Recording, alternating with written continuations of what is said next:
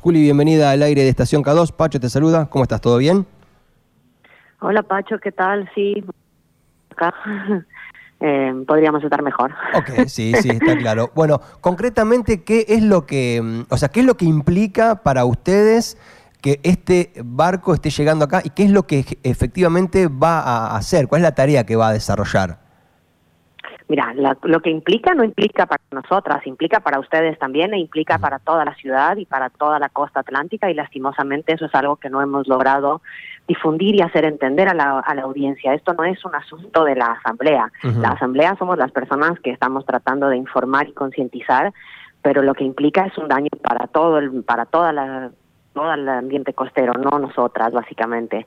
Lo que está sucediendo ahora es que está llegando un barco que hace la exploración sísmica, que es una técnica que eh, consiste en hacer disparos de bombas de aire comprimido cada empezar en octubre de este año y va a terminar en diciembre en la zona del talud, luego se va a ir para Tierra del Fuego y va a, tirar, va a seguir tirando sus bombitas de aire comprimido hasta marzo del año que viene.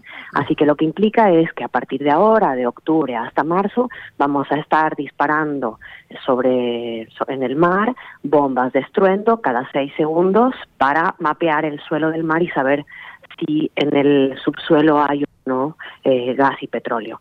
Es una técnica muy invasiva para la fauna por eso ponemos tan rotundamente. Nosotras, lastimosamente, no se va a escuchar. Ojalá eh, eh, sintiéramos más de cerca el bardo que vamos a hacer allá abajo, como tal vez eso movilizaría más de personas, ¿no? Ok, eh, cada seis segundos es un dato que no tenía, me parece muy relevante, o sea, es un barco que va tirando ahí, como dijiste, bomba de aire comprimido, pero con un lapso de tiempo muy acotado entre una y otra, y esto, por supuesto, va a generar un impacto. Eh, desde las asambleas, en este caso puntual, pregunto por lo formal, han hecho todas las presentaciones correspondientes y siempre han recibido un, revés, ¿no? ¿O cómo está la situación judicial concretamente en ese sentido? Hasta donde tengo entendido, eh, se había dado de baja la última cautelar que se había presentado al respecto. Vos estás mucho más al tanto del tema, contame un poquito cómo está esa situación situación puntual. Es exactamente así como lo decís, Pacho. Em, ya perdimos la batalla judicial, nuestros recursos extraordinarios quedaron esperando a que la Corte Suprema nos, nos conteste algo, pero básicamente tienen ya todos los permisos para empezar. Así por el lado judicial ya no nos resta mucho para hacer, habrá otras instancias como convocar a tribunales internacionales, buscar cursos tipo la Amicus Curiae o cosas por el estilo, pero no, no, son cosas que hayamos podido movilizar las, las ciudadanas que, estamos en la asamblea, ¿no? Los lo hemos estado intentando llevar adelante con grupos como abogados ambientalistas y demás, que son personas que están muy empapadas en todo lo que tiene que ver con lo jurídico, pero bueno, la última, el último intento que se hizo mm. No surgió de parte de las asambleas, surgió de una asociación que se llama FARN, que se preocupa por el medio ambiente y ellos armaron una causa hermosísima que, que comprendía los 19 lotes del mar.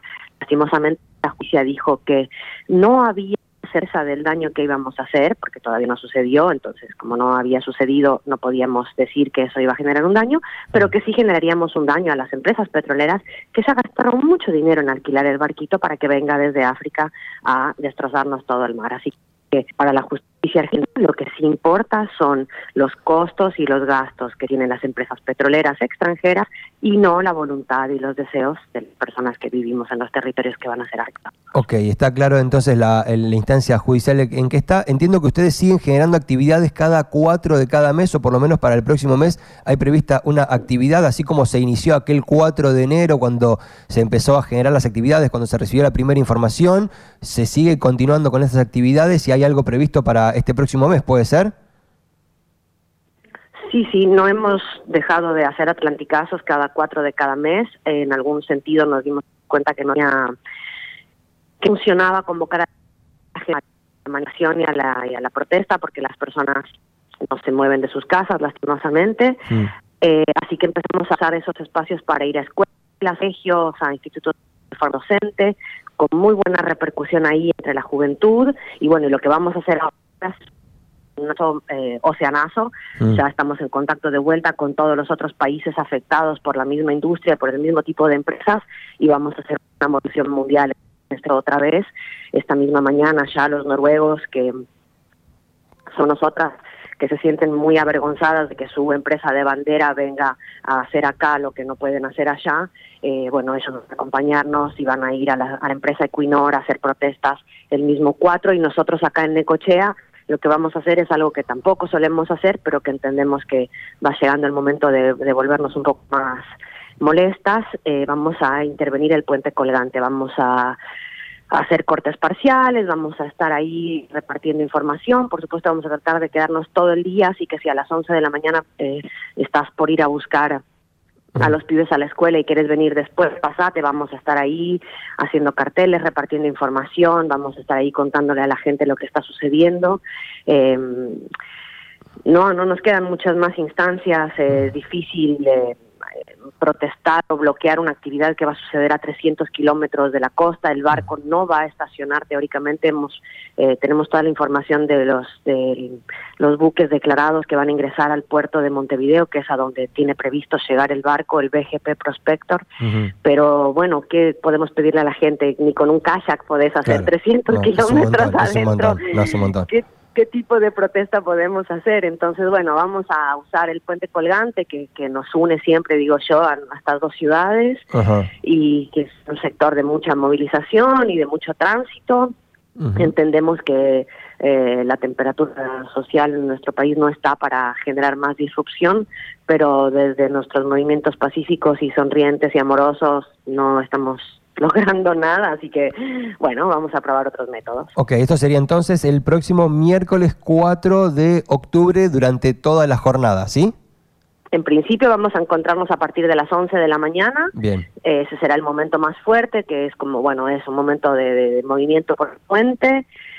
Y bueno, y veamos cómo, cómo se desencadenan los acontecimientos. La idea es quedarnos ahí todo el tiempo que podamos para que la gente pueda venir y busque información y, y ayude desde la manera Ok. Ok.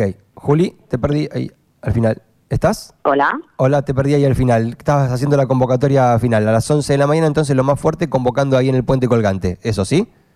Sí, Perfecto. sí, es así. Y después, claramente, o sea, yo entiendo, eh, no sé cómo decirlo ya, pero no importa con qué persona hablemos en líneas generales, todas las personas se oponen a esto. Lastimosamente, no todas las personas se atreven a manifestarlo. Entonces, la invitación ya en un punto es hasta, aunque sea, suban una foto, escriban una historia en Instagram, usen sus redes sociales para que la empresa Equinor, arróbenla, se entere de personas que vivimos acá no queremos estos proyectos. Es una verdadera lástima eh, que, que no hayamos logrado hacer una movilización más masiva y más importante y que no logremos que la gente entienda que tiene el poder para decidir esto y en la medida en que eso no, no suceda, bueno, van a seguir pasando por encima de nuestra voluntad las autoridades y la justicia y las empresas petroleras. Muy bien, muy claro. Juli, como siempre, muchas gracias por, por la charla que puedo mantener con vos y bueno, quedamos expectantes de la actividad del miércoles para seguir informando nosotros desde acá, ¿sí? Dale, gracias. No, por favor, hasta cualquier momento. Juli, un abrazo grande. Nos estamos viendo, nos estamos cruzando en cualquier momento.